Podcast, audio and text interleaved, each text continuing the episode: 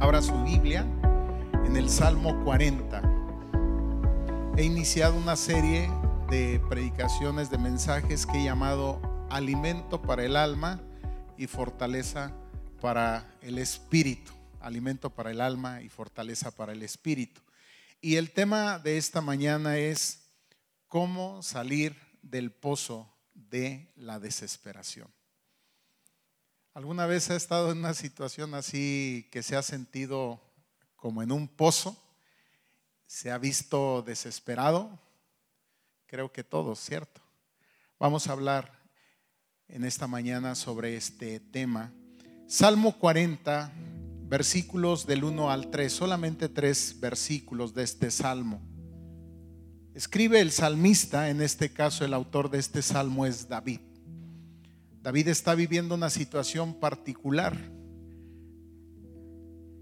Vamos a hablar de ella cuando él escribe este salmo y dice, pacientemente esperé a Jehová y se inclinó a mí y oyó mi clamor y me hizo sacar del pozo de la desesperación, del lodo cenagoso. Puso mis pies sobre peña y enderezó mis pasos. Puso luego en mi boca cántico nuevo, alabanza a nuestro Dios. Verán esto muchos y temerán y confiarán en Jehová. Señor, hemos leído tu palabra y es como bálsamo,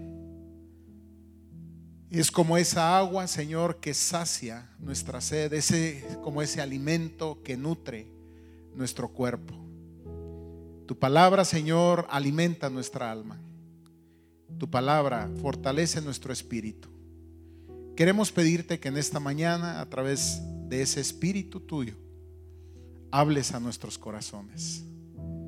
Ponemos nuestras vidas delante de ti en el nombre de Jesús. Amén. Pacientemente dice el salmista, esperé a Jehová y se inclinó a mí y oyó mi clamor y me hizo sacar del pozo de la desesperación. Por eso hemos llamado a este mensaje ¿Cómo salir del pozo de la desesperación? Déjeme darle una definición sobre la desesperación. Dicen que la desesperación es una pérdida total de la esperanza pérdida de la paciencia o de la tranquilidad del ánimo, generalmente causada por la consideración de un mal irreparable o por la impotencia de lograr éxito. Yo le vuelvo a preguntar, ¿se ha sentido usted alguna vez así? ¿Impotente? ¿Alguna vez ha sentido que la tranquilidad y aún la esperanza se ha ido de su vida? Y quiero preguntarle algo más, ¿cómo fue que llegó ahí? El pozo de la desesperación incluye la soledad. Sí, uno cuando está en un pozo, pues uno está solo, rodeado por cuatro paredes y un piso que a veces parece hundirse todavía más. Déjeme decirle que el salmista se sentía así. No era un pozo seco, sino era un pozo, quiero pensar, con fango, con lodo, que le hacía sentir que todavía iba más abajo. Por eso dice, me hizo sacar del pozo de la desesperación. Dice, el lodo cenagoso. Ese pozo de la desesperación incluye la soledad el aislamiento. Sí, no hay muchos que quieran bajar ahí donde estamos nosotros, ¿cierto? A lo mejor habrá personas ahí en la boca del pozo, algunos animándonos. Otros, hablaremos de ello, echándonos tierra. Algunos literalmente aventándonos piedras, tratando de enterrarnos vivos. Entonces incluye la soledad, el aislamiento, el miedo, por supuesto, la frustración y claro, el dolor. Ahora, ¿qué nos lleva allí? ¿Qué nos lleva a estos pozos muchas cosas. Quizás situaciones familiares que enfrentamos, no sé, piense en una pareja, los conflictos que vive, problemas financieros por los cuales atravesamos, enfermedades, sí, relaciones fracturadas, en fin. Creo que podemos hablar de muchas cosas que nos llevan justamente a esta condición, a esta situación. Pues bien, el pozo de la desesperación es un estado del alma, estamos hablando de esto, del alma. Y hemos dicho que el alma, cuando hablamos del alma, hacemos referencia a la mente, a la voluntad y a las emociones. Nos agarramos la cabeza, el pecho y el estómago. Porque cuando uno está ahí, créame, no hay claridad en los pensamientos. Los pensamientos no son positivos, sino más bien son negativos. Las emociones que experimentamos no son las más agradables, creo que son las más desagradables. Y en ello entonces, pensando de manera equivocada y sintiendo igual, ¿qué es lo que hacemos? Decidimos de manera equivocada. Queriendo salir, a veces nosotros vamos más abajo, vamos más profundo. Entonces estar en el pozo no es bueno. Lo que se respira ahí, además de humedad, es angustia, es miedo y aún muerte. Déjeme decirle que mucha gente no ha salido de estos pozos. O ha salido, pero ha salido por la puerta falsa que nosotros conocemos como suicidio. Y déjeme decirle que hay muchos hombres en la Biblia que fueron a estos pozos de la desesperación y hasta lo dijeron.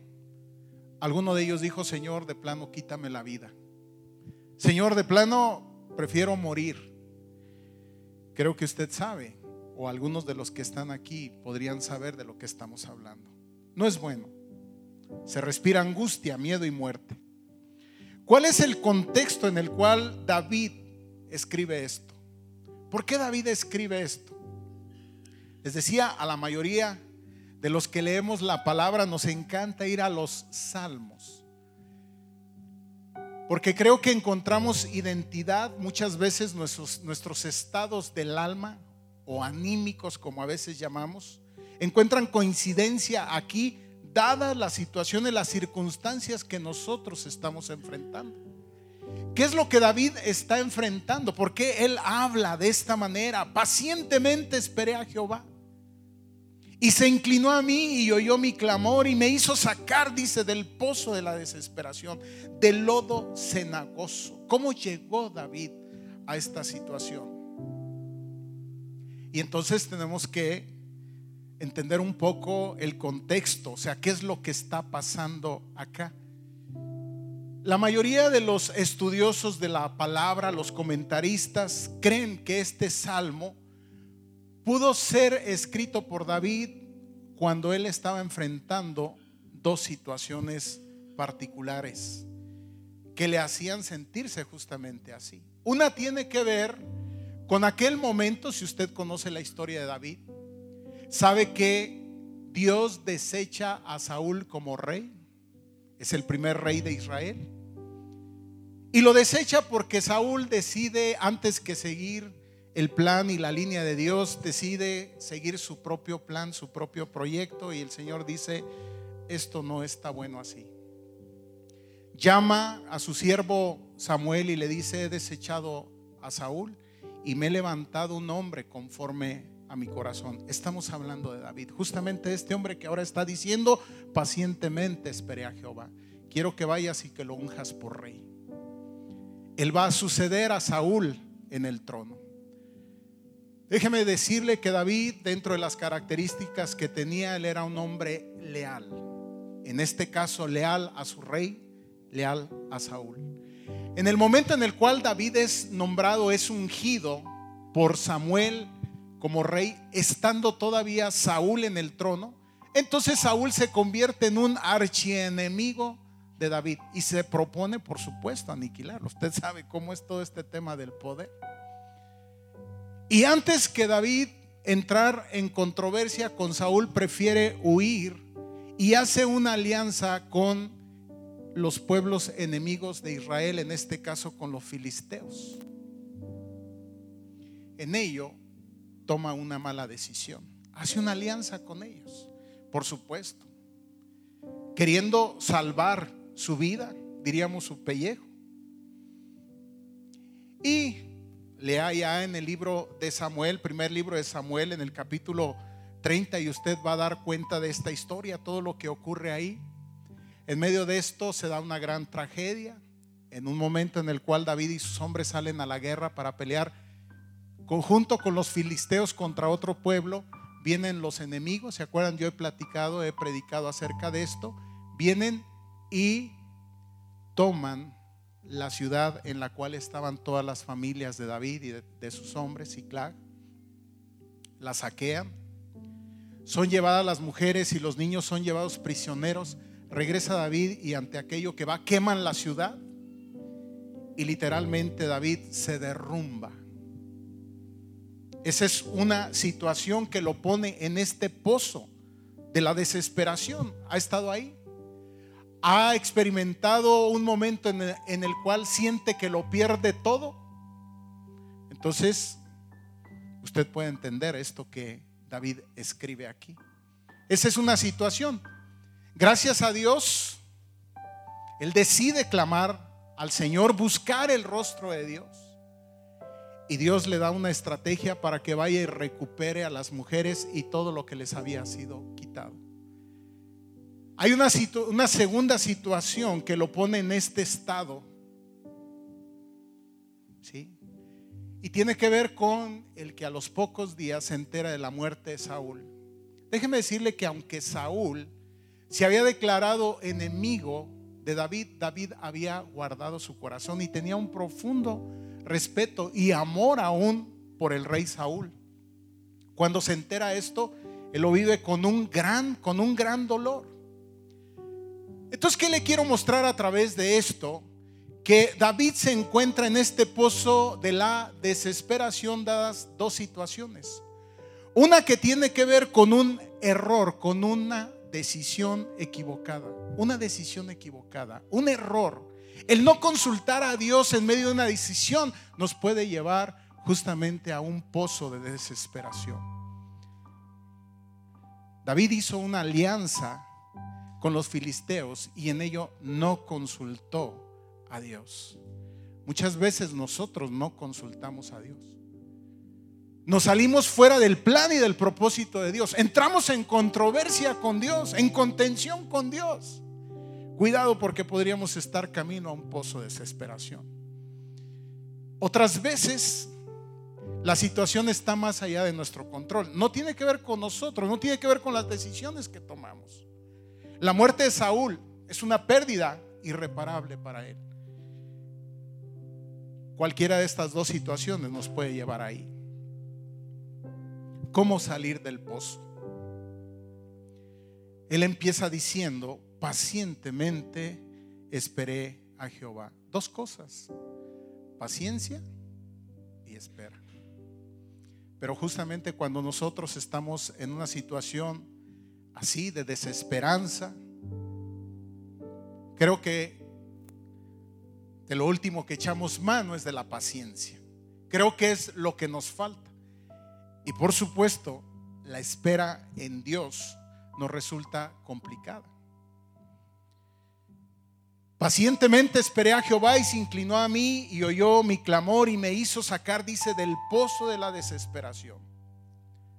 Hay una historia que a lo mejor usted ha escuchado. Se cuenta que en una ocasión un hombre, un agricultor, tenía un burro viejo y ese burro viejo cayó en un pozo. Desde la casa el hombre escuchó que este burro viejo, que decimos, rebuznaba, gritaba, vamos a decir que gritaba. Y entonces fue el hombre a ver qué era lo que estaba ocurriendo al ver a su animal ahí trató de sacarlo, pero le resultó difícil. De repente reflexionó para sí, dijo, bueno, quizás este es un buen momento. El burro ha servido, pero ya es viejo. Quizás es su tiempo y debo enterrarlo. Y consideró en enterrarlo vivo. Llamó gente de la casa para que le ayudaran, vinieron con palas y empezaron a echar tierra en aquel pozo. El burro dejó de rebuznar o de gritar y ellos pensaron que el burro se había muerto. Se asomó por la boca del pozo para ver qué era de aquel animal y descubrió algo interesante que llamó su atención. La tierra que ellos echaban caía en el lomo del animal y el animal, este burro viejo, lo que hacía era que se sacudía la tierra, caminaba alrededor del pozo, digamos, apisonándola un poco, e iba ganando poco a poco altura, hasta que finalmente solamente dio un brinco y salió del pozo. Acá hay una moraleja. Realmente la gente estaba pensando acabar con el burro, enterrarlo vivo. Déjeme decirle algo, David experimentó esto. Cuando su gente fue llevada cautiva, cuando devastaron la ciudad, lea la escritura y usted sabe que la gente que lo rodeaba estaba considerando seriamente tomar su vida. ¿Te ha pasado que estando en un pozo de desesperación, la gente, en lugar de abonar a tu causa, parece ser que pretende enterrarte vivo? Y entonces, a lo mejor hacen todo tipo de comentarios. No dudo que a lo mejor algunos desde la boca del pozo te den ánimos. Pero ten la seguridad que muchos otros te van a echar tierra. Y sabes algo, esto, si de por sí ya es terrible, tu situación y tu condición te hará sentir mucho peor. Descubre algo, David. Cuando uno se encuentra en una de estas situaciones, echa a andar la mente, uno puede pensar en personas que podrían ayudarle, pero David toma una decisión. Y es claro cuando él dice, pacientemente esperé ¿En quién? En Jehová. Pacientemente esperé en Jehová. Porque hay gente que te va a querer enterrar vivo. Cuatro puntos breves. Uno, podemos llegar a estos estados de, de, desesperación sin duda alguna.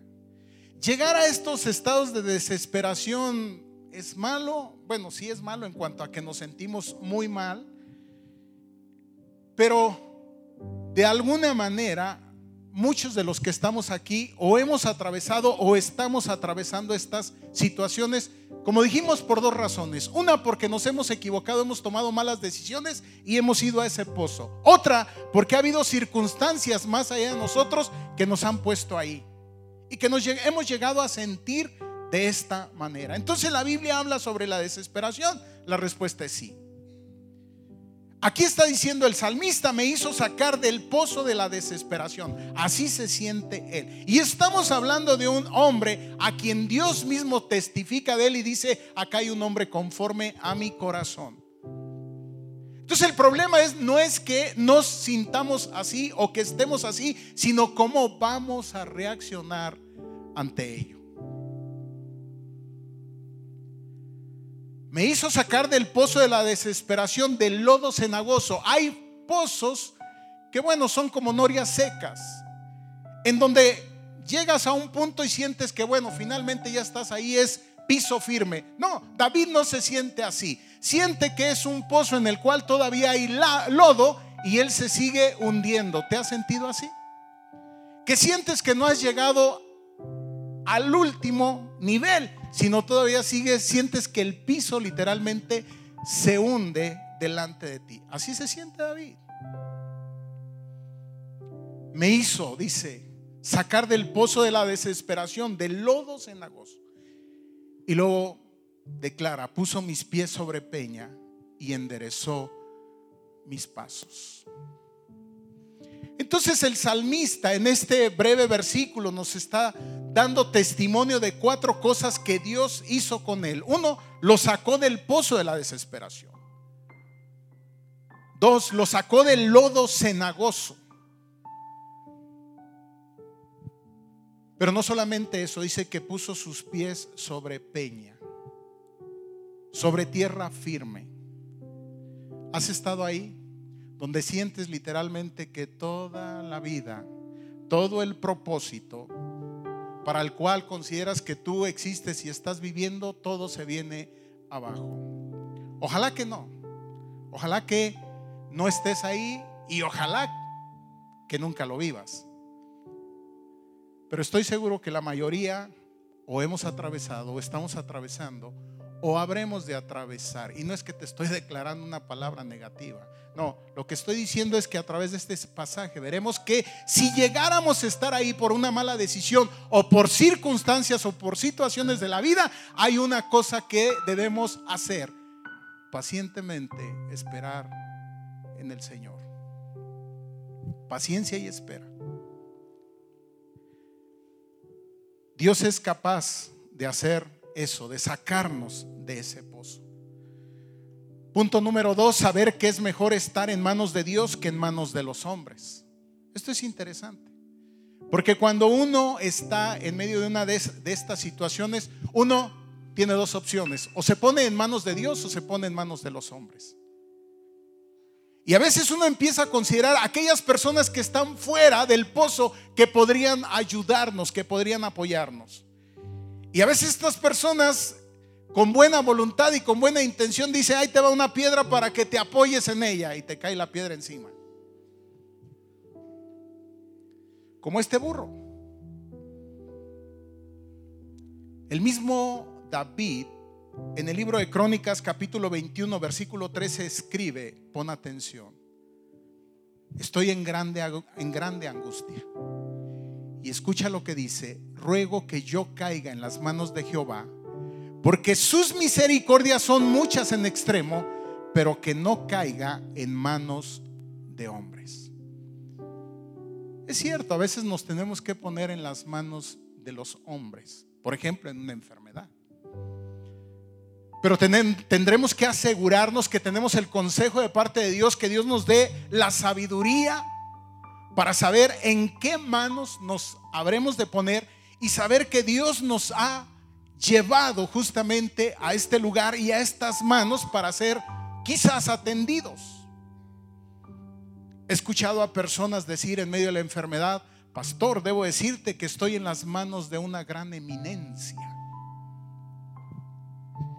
Y cuando ha venido esta persona y le ha dicho esa eminencia, estoy en sus manos, oh eminencia, gracias a Dios por las personas que puede haber humildad en ellas y decir, no, a ver, espérese, su vida no está en mis manos.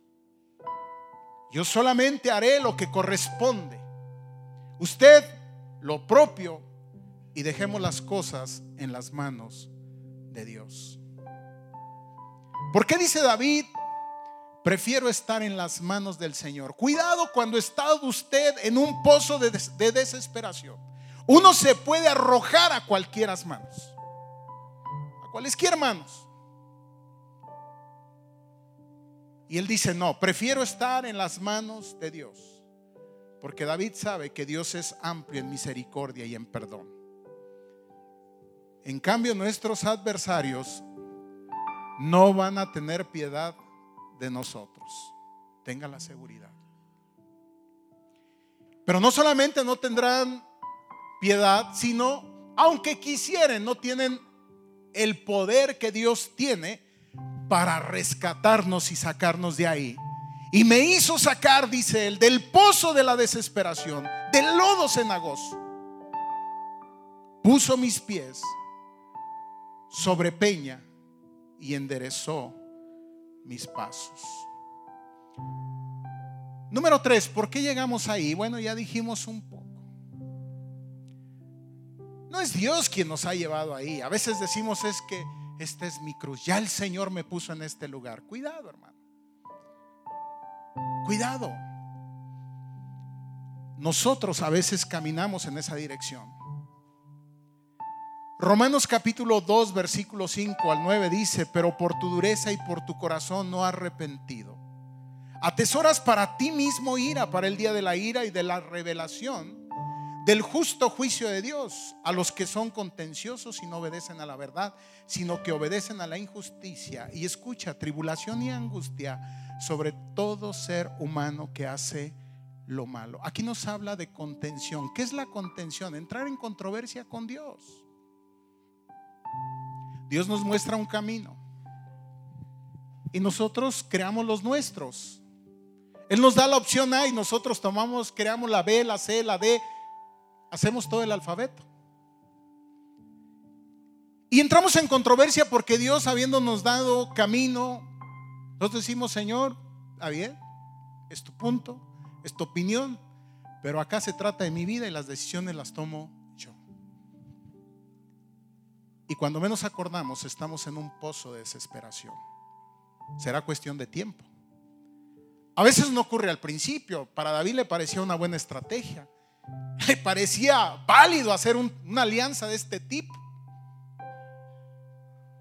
¿Cuántas veces nosotros no hemos considerado esta situación? Que de esa situación obtenemos algún tipo de ventaja. Un tipo de provecho. Pero estamos yendo en el camino equivocado. Entonces no es que Dios sea malo, no es que Dios nos da un empujón y nos arroja a estos lugares. Desde acá somos nosotros con nuestra forma de vivir. Es la dureza de nuestro corazón. Es aún nuestra naturaleza pecaminosa. Que de continuo, ¿qué es lo que buscamos? Lo que nos conviene y muchas veces lo que creemos que nos conviene es lo opuesto a lo que Dios considera bueno para nosotros. A veces andamos buscando gloria y honra e inmortalidad. Y se nos olvida que el honor y la gloria no es para nosotros, sino para Dios. Nos volvemos desobedientes e injustos. Esta era una realidad de David. Se había equivocado y es doloroso. Es muy doloroso reconocer que nos hemos equivocado hasta que no estamos justamente ahí en el pozo de la desesperación, tratando de salir él. Y nos apoyamos de repente y creemos que el piso es firme o las paredes son firmes y qué terrible cuando apoyándonos observamos cómo aquello se derrumba y se viene abajo. Vez tras vez. Cuatro, ¿qué tenemos que hacer entonces para salir de este pozo de la desesperación? Mire, el Señor nos conoce, Él nos creó, es nuestro creador. Y Él sabe, Él conoce nuestra condición. Y sabe que muchas veces nos vivimos ahí.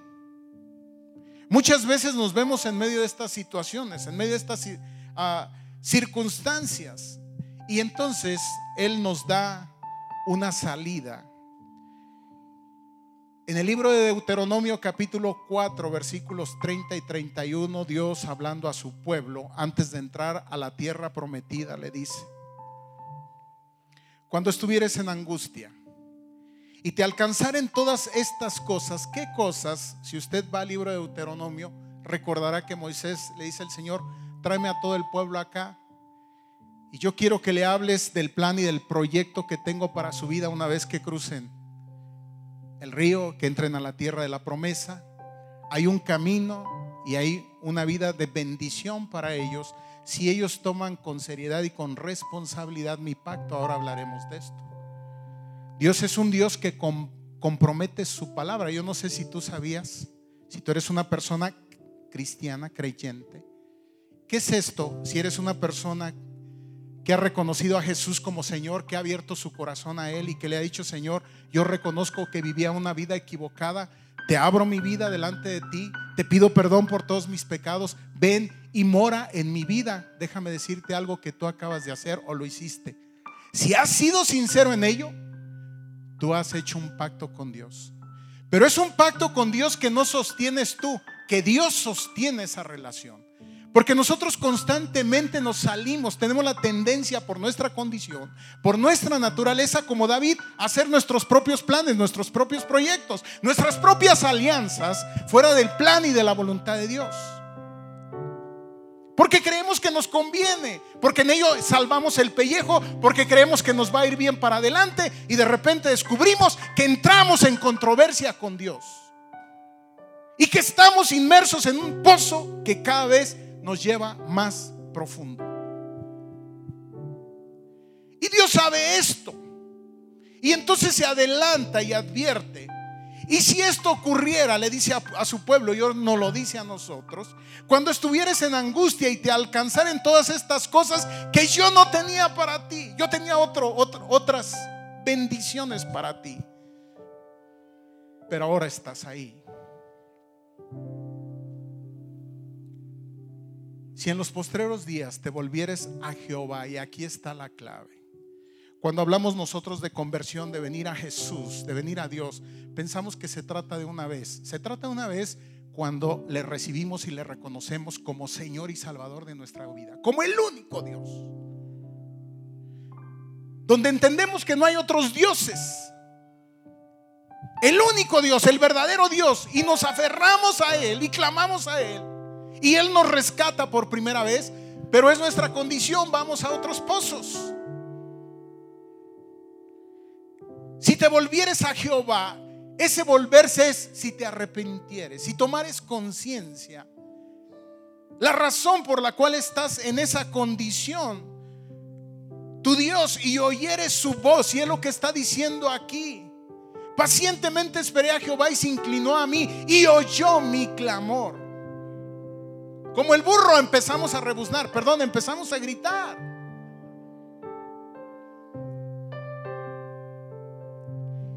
Te volvieres a Jehová tu Dios, escucha, y oyeres su voz, aquí hay algo bien interesante. Hay una lección tremenda en la vida de este burro. Bueno, no sé si el de la historia o mi propia vida.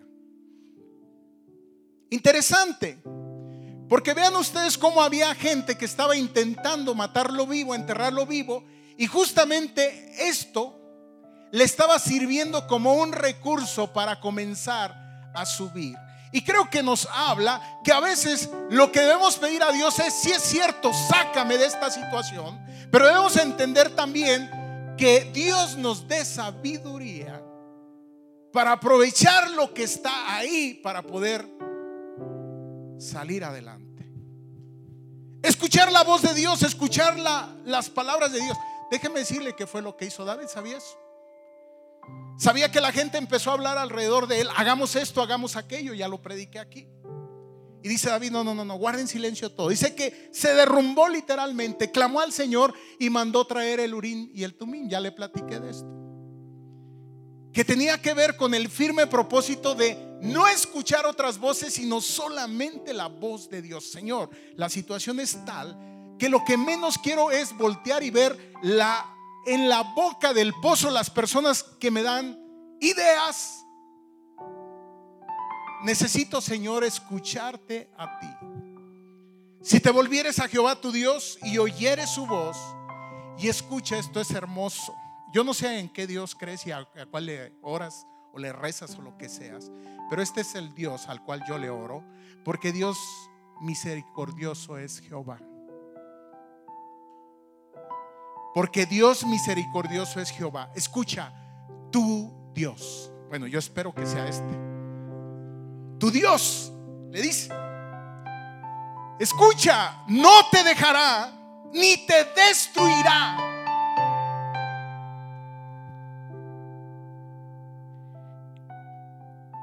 Y aquí viene lo, lo que me da mucha tranquilidad, me da mucha esperanza ni se olvidará del pacto, de su pacto. A mí me llevó en tiempo entender esto, ¿eh? ¿eh? Me llevó a entender tiempo que mi relación con Dios no está sostenida por mí, está sostenida por Él. Ciertamente hay un camino y es el camino del arrepentimiento, es el camino de abrir el corazón, de escuchar la voz de Dios en medio de estas situaciones. Y el Señor ha prometido que Él me rescatará. Por eso dirá en otro momento, en mi angustia invoqué a Jehová y clamé a mi Dios Él oyó mi voz desde su templo y mi clamor llegó a sus oídos. Y entonces el Señor nos empieza a dar sabiduría. Fíjate qué interesante. Aquella tierra que pretendía enterrar vivo al burro fue la tierra que le permitió salir adelante. Cómo las cosas se empiezan a transformar. Obviamente hay gente que está ahí en el pozo y está esperando, no sé, quizás que le tire una cuerda, llega un helicóptero, SWAT o quien sea y que lo saque. Qué interesante que a veces lo que Dios nos da es sabiduría. ¿Cómo? Y Dios le dio sabiduría, le dio una estrategia a David. Y él pudo ir y recuperar todo. Y entonces dice, puso mis pies sobre peña y escuche y enderezó mis pasos. Como te digo, somos nosotros los que seguimos otros caminos. Al tiempo, no ahora, lo descubriremos. Pero ¿qué necesidad hay de esto? ¿Por qué no desde ahora empezar a clamar al Señor? ¿Por qué no desde ahora empezar a pedir sabiduría a Dios? En medio de decisiones, en medio de situaciones. ¿Por qué no desde ahora? ¿Por qué tenemos que esperar a llegar al pozo de la desesperación? ¿Por qué tenemos que esperar a decir, es que yo no quería esto? ¿Por qué? Cuando nos hemos endurecido.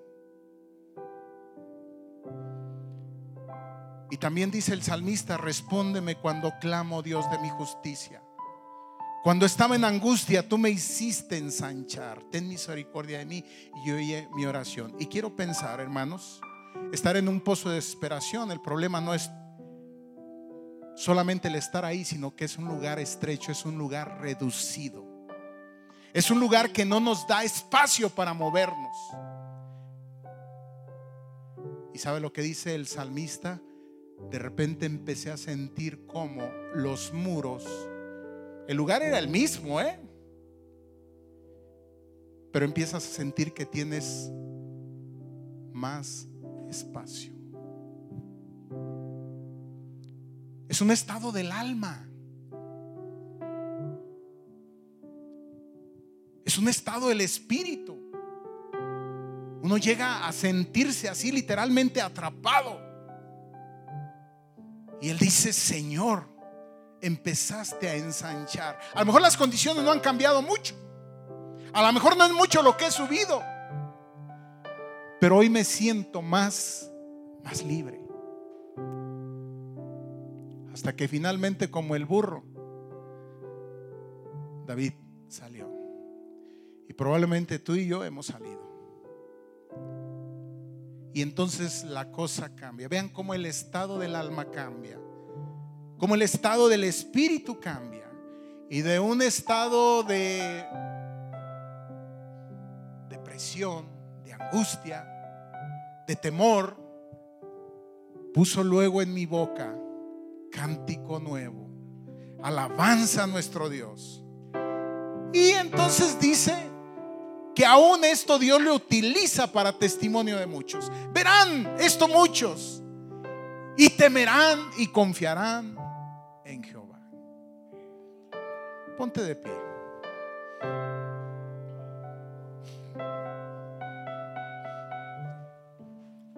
No sé, quizás no es tu caso, no estás en un pozo, camino franco, vereda recta, Gloria a Dios por ello. Nada nos dice que para adelante no encuentres uno de estos pozos. No es mi deseo. Pero si ocurriera, pone esta palabra en tu corazón. Recuerda esta experiencia de David y pídele al Señor que te ayude a pacientemente esperar en Él. Si es el caso, y estás enfrentando una situación como esta, te encuentras ahí en el pozo de la desesperación, este es un momento para que juntos hagamos algo que David hizo. Oremos al Señor, clamemos a Él. Dejemos de escuchar las voces que están en la boca del pozo. Aquellos que a nuestro favor hablan, pero otros que, otros que nos quieren enterrar vivos. Y vengamos delante de Él y pongamos nuestra vida y dejamos, dejemos que Él nos dé la sabiduría, las estrategias, nos muestre los recursos. Aún lo puede hacer, es cierto. De una enfermedad, hoy mismo Él te puede librar. Sea Él el que nos lleve a esa peña que es Cristo, a esa roca sobre la cual construimos nuestra vida sobre la cual establecemos nuestro proyecto y propósito de vida. Sea Él el que nos ayude y su palabra a enderezar nuestros pasos, a caminar en su verdad. Y sea Él el que ponga hoy en nuestro corazón un cántico nuevo. Si tú estás ahí en una situación difícil, yo te pido que levantes tu mano. Lo único que vamos a hacer es clamar al Señor. Levanta tu mano, inclina tu rostro, cierra tus ojos. Es un tema personal. No se trata de ver las personas que están en la boca del pozo. Se trata de ver más allá de esto al mismo Dios. Señor, en esta hora venimos delante de ti. Tú conoces la circunstancia, la situación particular de las personas que están con su mano en alto. Señor, yo no me atrevo a ver. No quiero ver. Porque eso no es lo importante, lo que yo vea. No sabría qué hacer, no sabría qué gritar, no sabría qué decir. Pero en esta hora, Señor, venimos delante de ti. Tampoco sabemos, Señor, lo que a cada una de estas personas les ha llevado ahí. O les está llevando ahí. No sé, Señor, si es una situación de malas decisiones, que hoy sencillamente no saben cómo salir de este lugar. No sé si son circunstancias de la vida más allá de ellos, sobre las cuales no tienen control ni capacidad de decisión. Pero tú sí sabes, Señor, la razón por la cual, la causa por la cual están ahí. Lo importante, Dios, es que hoy si es nuestro pecado lo que nos tiene ahí, Señor, hoy nos arrepentimos y nos volvemos a ti. Si son circunstancias, situaciones, Señor, hoy te las entregamos, las depositamos en tus manos, confiamos en tu gracia, en tu soberanía y pedimos que en esta hora, Señor, tú escuches el clamor de cada uno de ellos, de ellas, pidiendo, Señor, que seas tú el que escuche esa voz. Que seas tú, Señor, el que dé la sabiduría, los recursos, las estrategias, para que nosotros, como David, podamos salir adelante, Dios. Para que nuestros pies sean establecidos sobre terreno firme. Para que sintamos, Señor, que no nos hundimos más en esa, en esa miseria.